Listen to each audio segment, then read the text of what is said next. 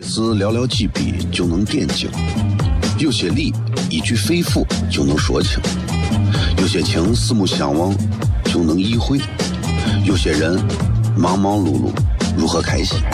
每晚十九点，FM 一零一点一，最纯正的陕派脱口秀，笑声雷雨，荣耀回归，包你满意。那个你最熟悉的人和你最熟悉的事儿都在这儿，千万别错过了，因为你错过的不是节目，是时间。低调，低调，Come on，脱头像？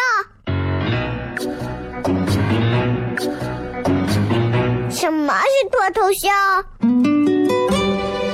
我怎么会知道？我才三岁，拜托，我就知道一点。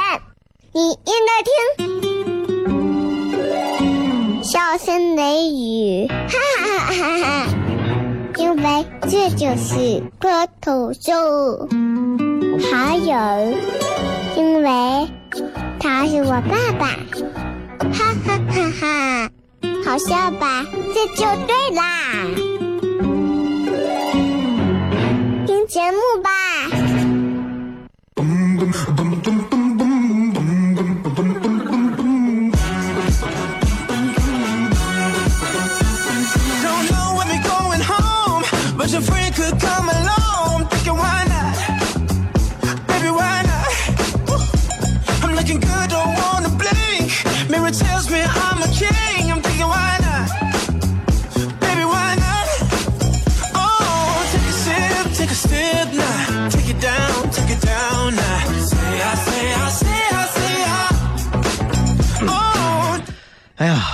这里是 FM 一零一点一陕西秦腔广播西安论坛，周一到周五啊晚上的十九点到二十点，为各位带来这一个小时的节目，名字叫做《笑声雷雨》。各位好，我是小雷。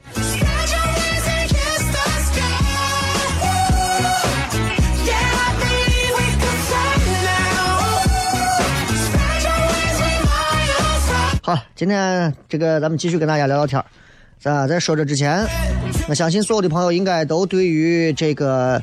这一次咱们十九大盛会这个召开啊，包括包括包括这一次啊，包括这一次咱们的这个新一届的中共中央政治局常委的这个人员名单，看过之后大家都觉得哇，对吧？真的是厉害，尤其是陕西人。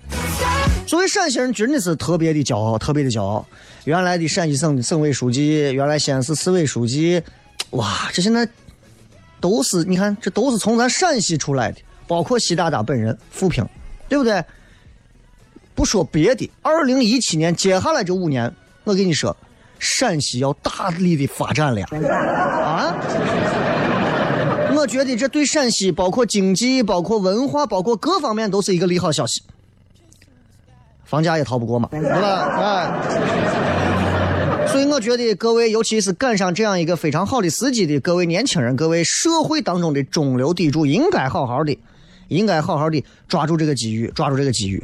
我之前骗过我，你看西安现在很多的企业的元年都定到陕西这个地方，定到西安这个地方，是因为很多人都已经看到了未来的这样一个发展趋势，所以我说西安的未来一定会很好。看北京、上海虽然很厉害，还有很多很强势的，但是为要看的是长远，要看的是长久，是吧？不管怎么样啊，虽然我就是一个正在做节目的一个普通的一个老百姓啊，虽然我就是一个讲脱口秀的一个普通的小演员，但是我也要努力啊，努力谱写我们中华民族伟大复兴的中国梦，这一点谁都不能逃，你知道吧？一定要有啊！这里是笑声雷雨，咱们接着广告回来片。有些事寥寥几笔就能点睛，有些理一句肺腑就能说清，有些情四目相望就能意会。有些人忙忙碌碌如何开心？每晚十九点，FM 一零一点一，最纯正的陕派脱口秀，笑声雷雨，荣耀回归，包你满意。那个你最熟悉的人和你最熟悉的事儿都在这儿，千万别错过了，因为你错过的不是节目，是世界。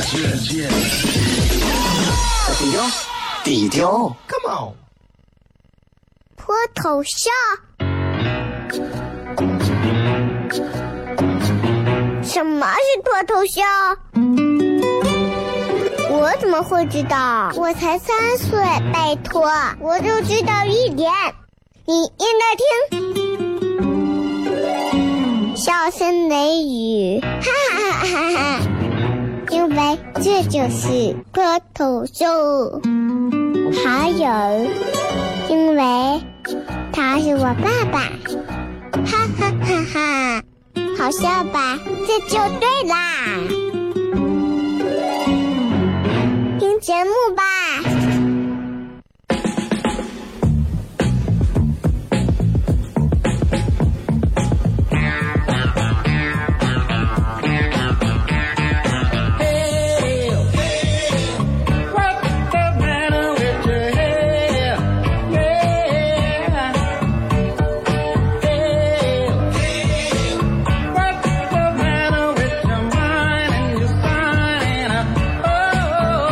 各位继续回来，笑声雷雨，各位好，我是小雷。前面因为广告啥的都比较多，所以忘了跟大家讲关于这个微博的互动话题的内容了。很简单，你记忆当中就咱昨天聊过的这个内容啊，你记忆当中印象最深的、做过最奇妙的一个梦是什么样？昨天我们聊到梦啊，大家都可以来畅所欲言，在微博当中啊，微信平台你们也可以发各种留言，好吧？咱们接下来就跟各位朋友聊点别的。刚才我已经讲了，我说咱这一次的这个换了新一届的领导班子之后，你能看到陕西元素啊含在其中。这当中寓意是什么，我都不用多说，大家自己稍微有一点这个敏锐嗅觉的朋友都能察觉得到。未来几年西安的发展会是什么样？自己想，对吧？我觉得这都不用说了。所以。西安人说再多，说我们有几千年的历史，我们有多少的什么文化，我们有什么古迹都不重要，最重要的是西安在这个时代当中能否逐步走到舞台的中心，这比啥都重要。当然，在节目当中，我无法预料的是西安在未来十年、五十年、二十年、三十年、五年、三年的走向，但是我还是可以去聊一聊西安过去的一些东西。我之前讲过，我说很多人问我说。雷哥，我想去上海工作，好不好？我就想问他，我说我怎么知道好不好？我只能讲，我只能讲，去上海学任何一门技术，或者是去上海做任何的工作，你能获得的收获，就目前来看，应该都会比西安好很多。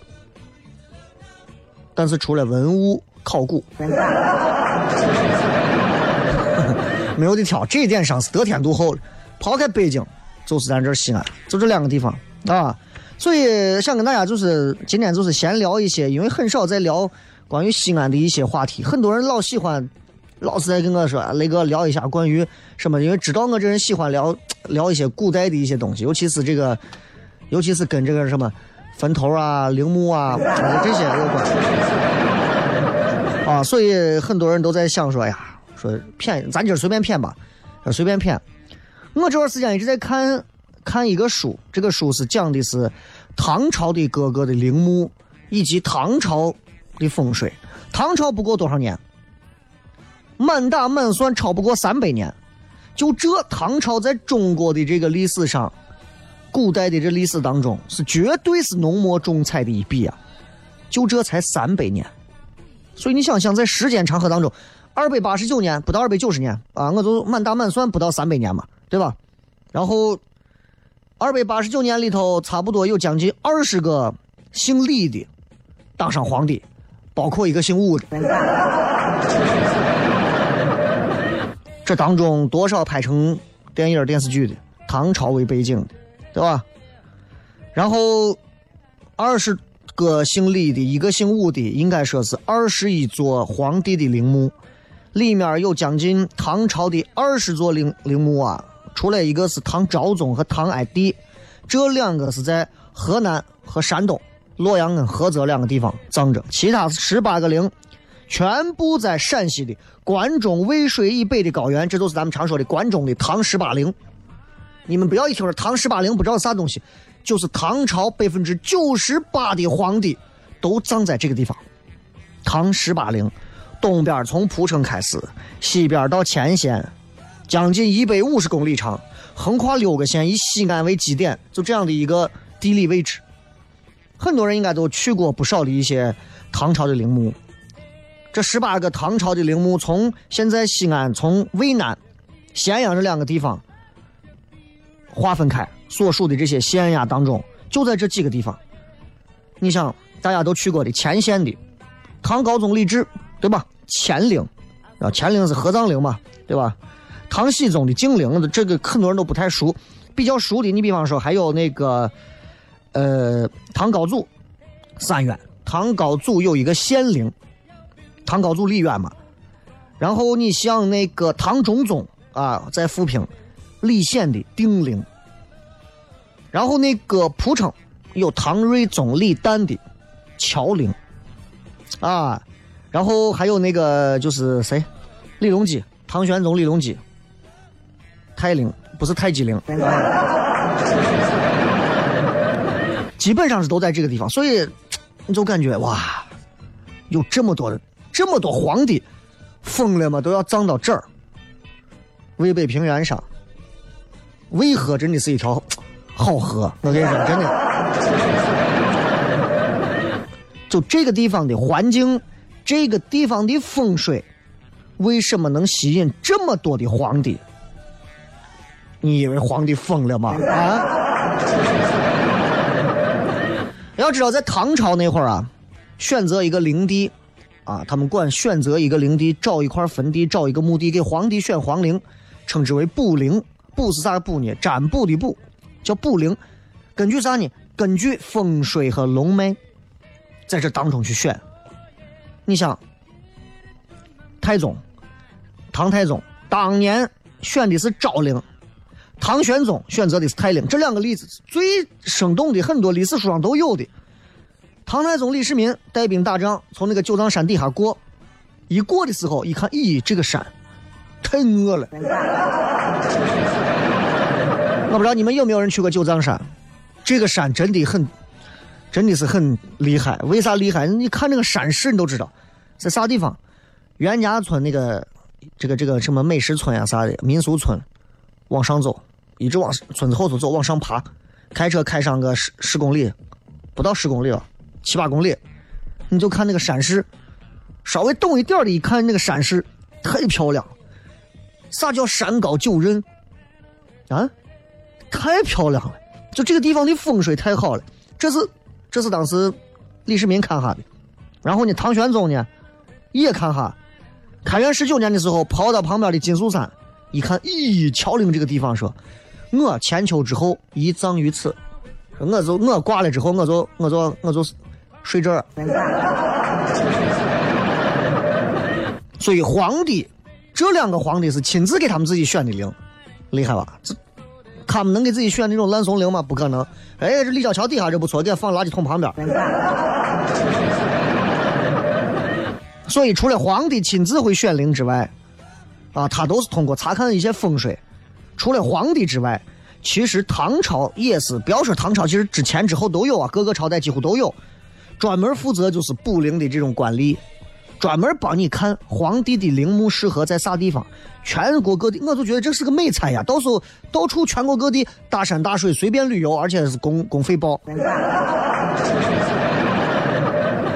就这些官吏，他们当然你说了，官公费再报，人家知识很好，各种的风水方面的各种知识，也可以说是古代属于是比较职业的一批风水家，啊，所以帝王的需求可能不一样，有的人说我要我要葬在山里头，我说我要葬在河的旁边，有的人说我要葬在森林里头，那每个人可能不一样，所以他会根据风水选一些特别雄伟、特别奇特的山势。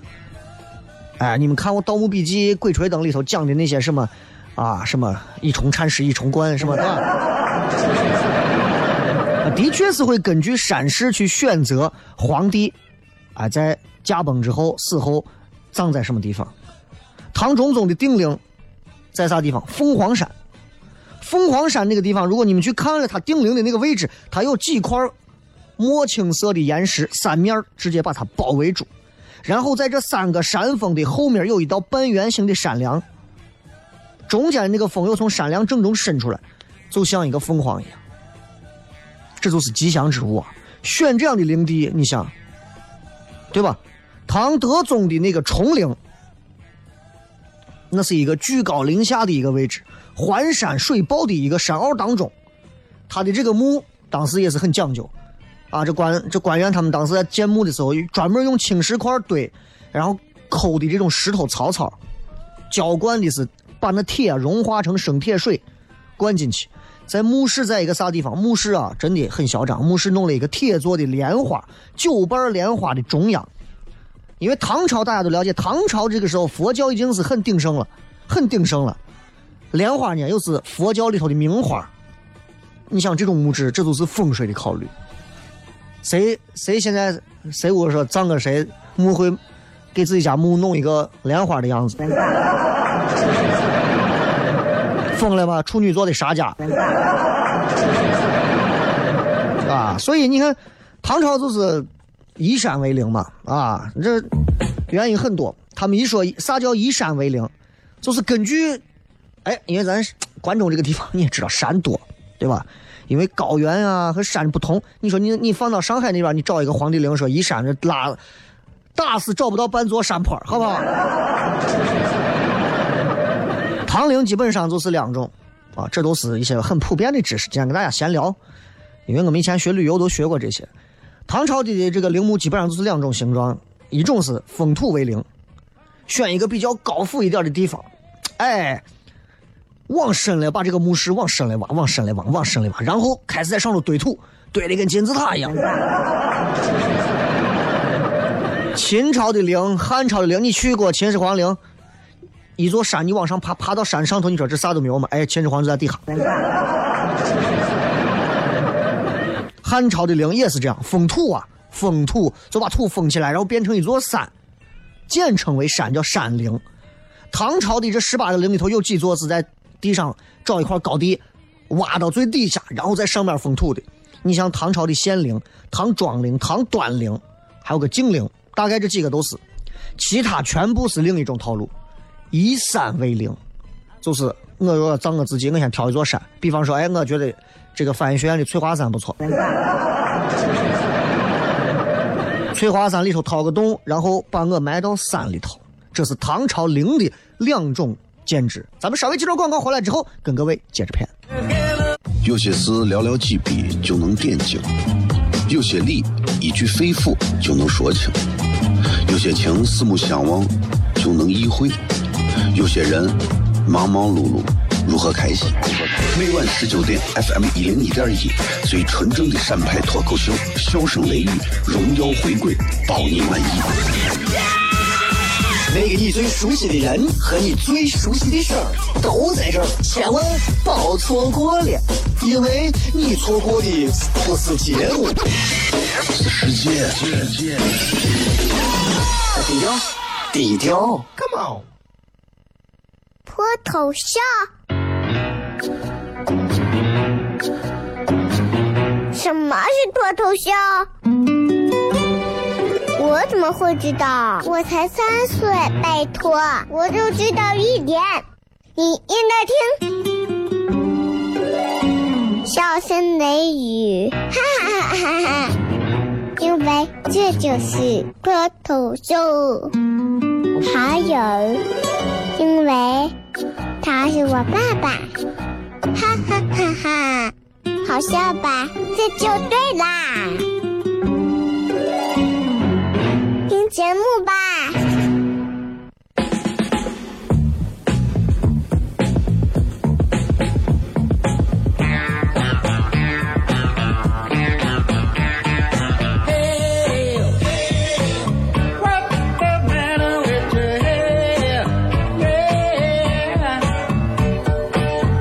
欢迎各位继续回来，笑声雷雨，各位好，我是小雷。今天跟各位在聊的聊的是关于在西安这个地方，唐朝，因为是我很喜欢的一个朝代啊，很喜欢的一个朝代，应该说是在西安建都的这么多朝代里头，周秦汉这几个大的朝代相比而言的话，唐朝是我最喜欢的。所以为啥会有一个叫糖酸铺子，就是因为我觉得我喜欢这个唐朝，它很怎么说，很呃，对吧？所以当时我们就聊到，今天我们就聊到关于唐朝的这些皇帝，他们死后的建造的这些陵，现在全部在西安。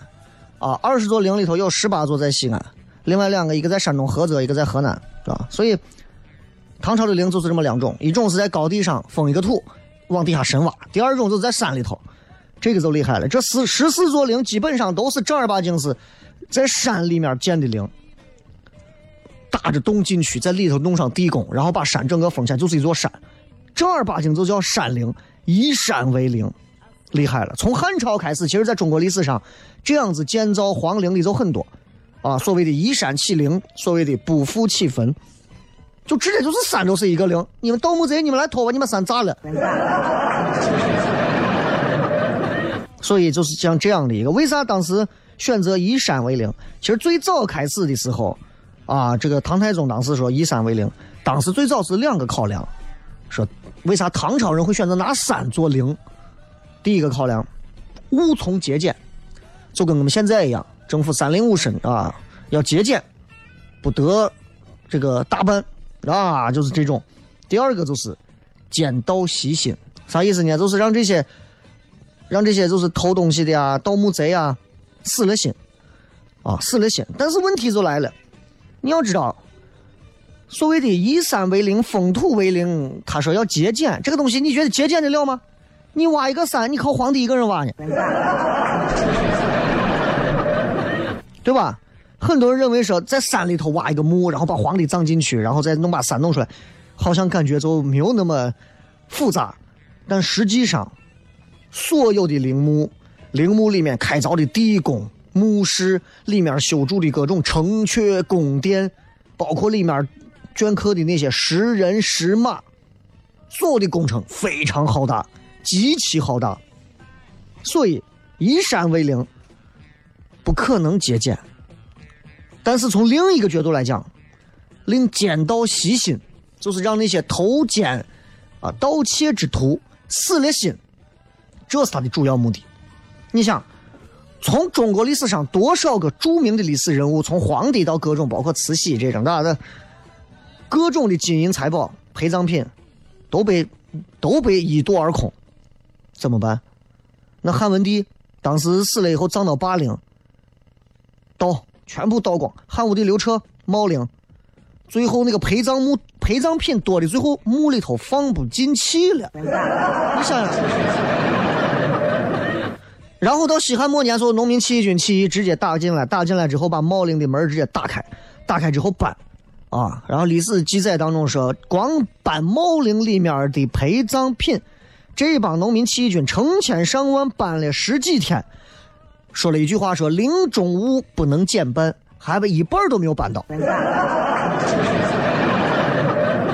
所以周秦汉唐到唐朝的这些统治者就会觉得，那我不能让我辛辛苦苦留下的财宝啊，让这帮怂给我随便都拿走啊！以山为陵，以山为陵，全部找那种海拔要高的。至少是在一千二到一千五百米之间的这种以山为陵，然后另外还是通过风水的考量嘛。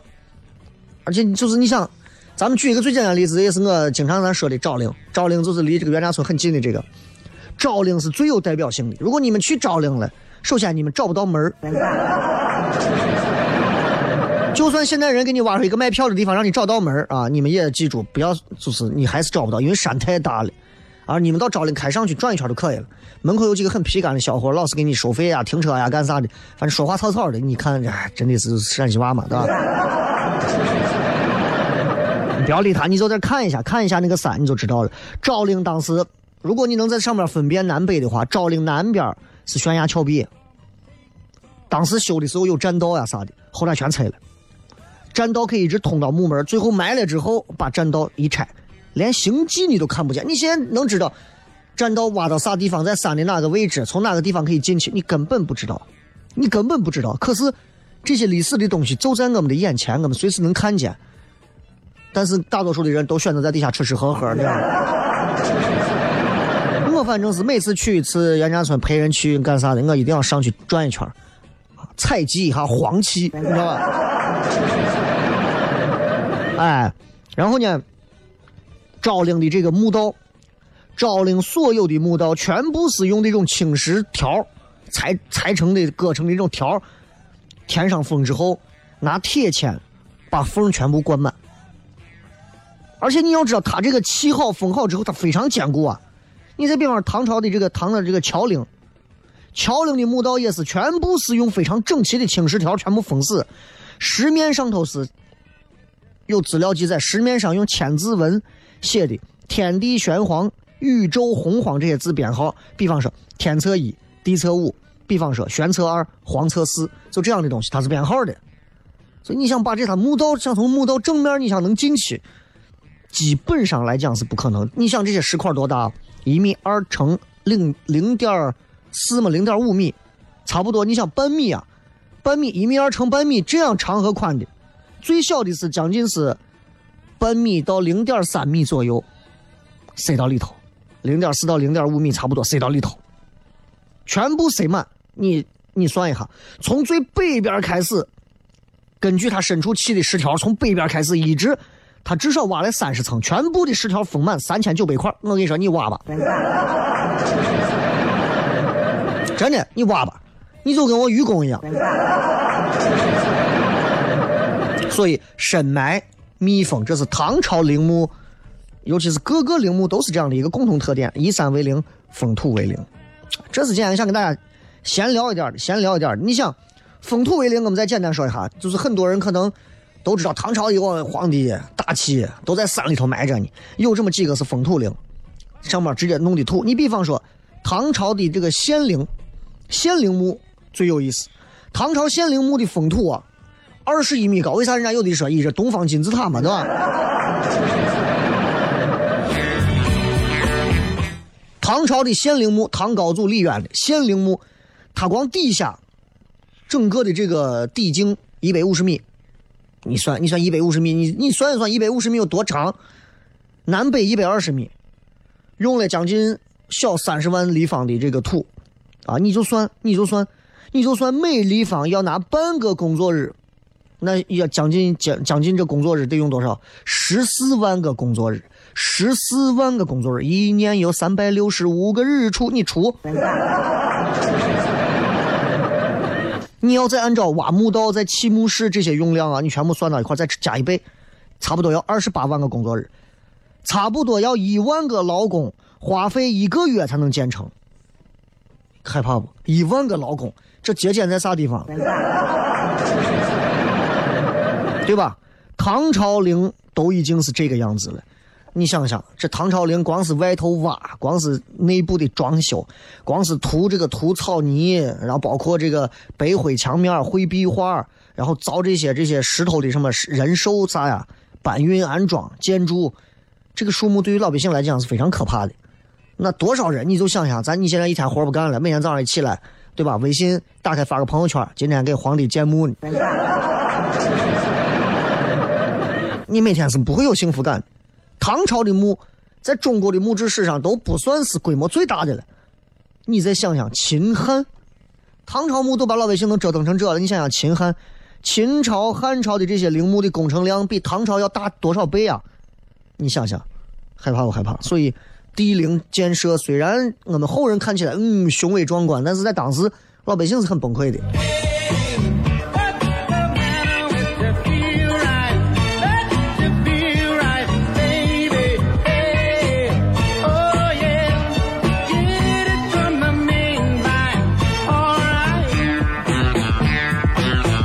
当然了，咱们说这么多，其实今天就是简要的讲了一些唐朝陵墓的皮毛。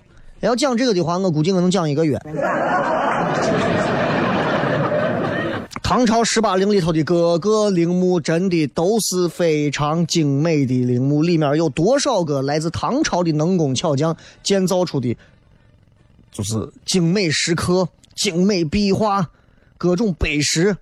真的是从侧面能反映唐代这两两百八十多年的这些一路走来的政治经济由盛及衰的所有侧面都能看到。所以你想想，唐朝陵墓留下的那些文物，我们光在陕历博里头就能见到多少来自于什么乾陵、定陵、乔陵、献陵、茂陵啊各种陵墓的东西，太多了。所以今天就不说了。你比方说，经常我会给大家聊到的关于李世民那会儿的昭陵六骏，啊，昭陵的六匹马，光这六匹马我都能给你骗上两期节目。所以今儿差不多就先骗这么多吧。如果大家对这感兴趣的话，有时间在微博底下留言，咱们改天专门再挑一天，再跟大家聊一聊关于唐朝这个陵墓的事情。今天光聊到陵墓的问题，其实唐朝建陵墓啊，唐朝人开始为啥会讲究风水？唐朝人对风水的要求，藏风聚气，有水有啥的，很讲究。啊你很多人说风水是迷信的，你这个东西对吧？好了，再一次感谢各位收听《笑声雷雨》，咱们稍微进段广告，继续回来。最后，脱头像？什么是脱头像？我怎么会知道？我才三岁，拜托，我就知道一点。你应该听《笑声雷雨》，哈哈哈哈。因为这就是脱头秀，还有，因为他是我爸爸，哈哈哈哈，好笑吧？这就对啦，听节目吧。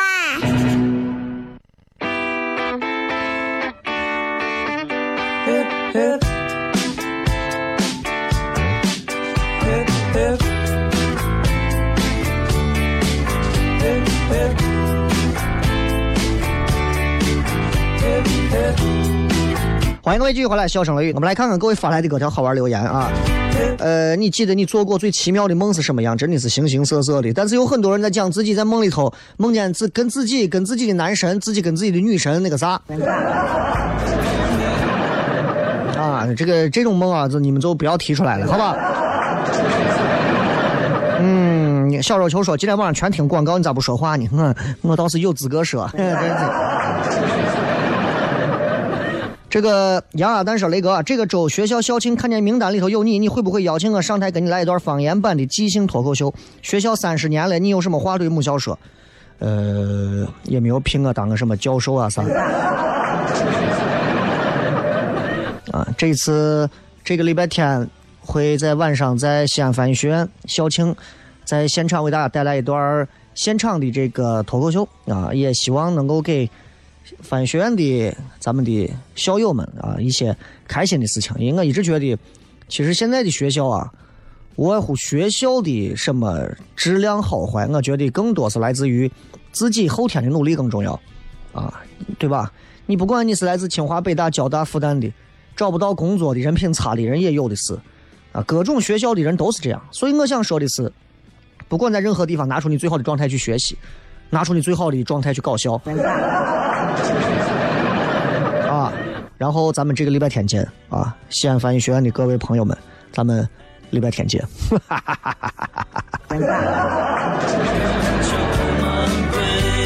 鬼神传说，在梦里我梦到了很多的古钱币，康熙通宝、乾隆通宝、光绪银元好多，因为我酷爱古币，可惜那 就是梦。想得却还都都能。这个牛变羊说，白天写不出来的代码，梦里突然想起来了。第二天果然一次性通过，还没有 bug。你在睡觉，但你的大脑还在想办法帮你继续想。文先生说，我有两个，第一个是梦见我被呃我同学被打了，结果第二天真的被打了。第二个是我居然梦见了我妈在追杀我，然后现在呢？这个魏猫说夜里做梦，梦见有一个坏蛋劫持了我的小伙伴我随后抄了一把 AK 四十七，四枪点射，一枪点手，两三枪点膝盖，四枪点头，然后想起了 terrorist win，原来我才是匪啊！疯了吧你？这个梦做的，把梦都能做的跟游戏一模一样了呀！真的是。再看这个。呃，切克闹，梦见我跟我男神结婚，然后兴奋到晕过去，躺着都能觉得自己晕。你们这些花痴！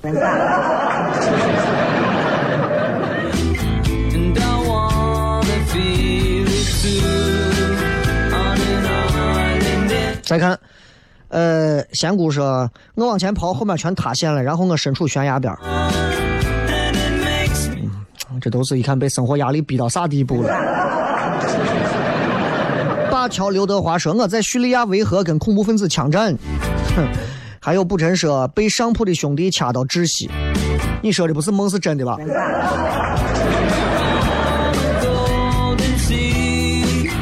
傲娇的女儿说：“我在梦里头啊跳了一整夜的肚皮舞，一早上起来肚皮疼。你是让上铺的踩的吧？”瑶池说：“我梦见自己聋了，耳朵一点点失去听觉，醒来还大喊，以为自己真聋了，发现原来不是聋，自己是不会说话了。”这个是最奇妙的梦啊！奇妙当然形容不出来了，反正就是跟喜欢女生在一起很柏拉图的那种感觉。现实当中没有体会过。还有我今年十八，十八岁，你懂什么叫柏拉图吗？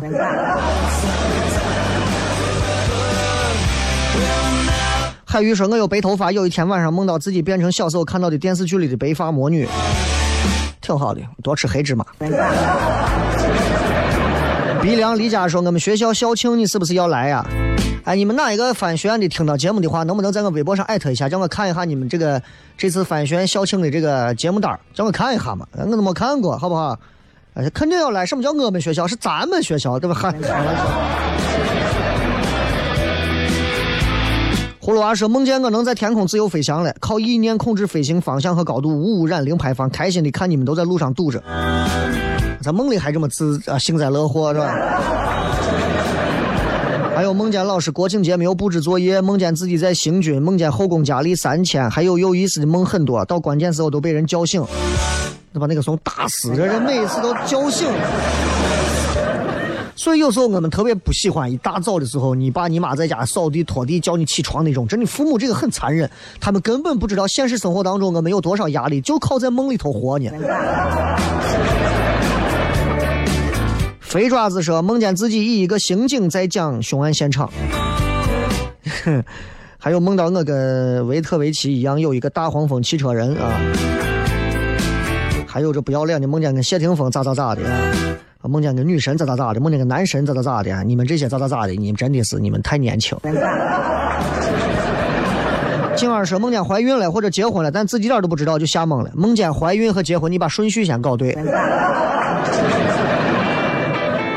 然后再看几个啊，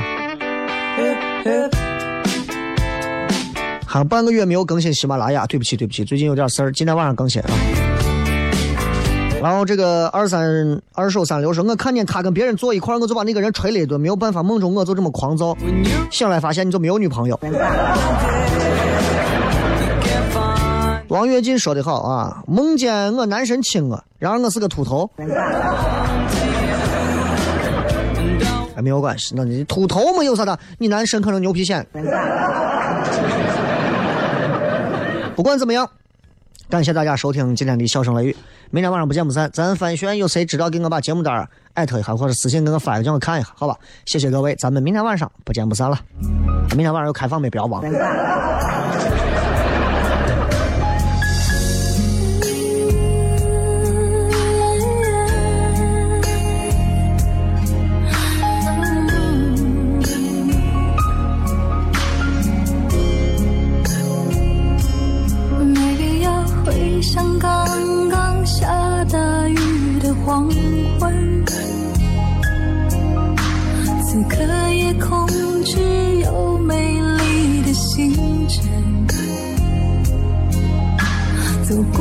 天算个一半的旅程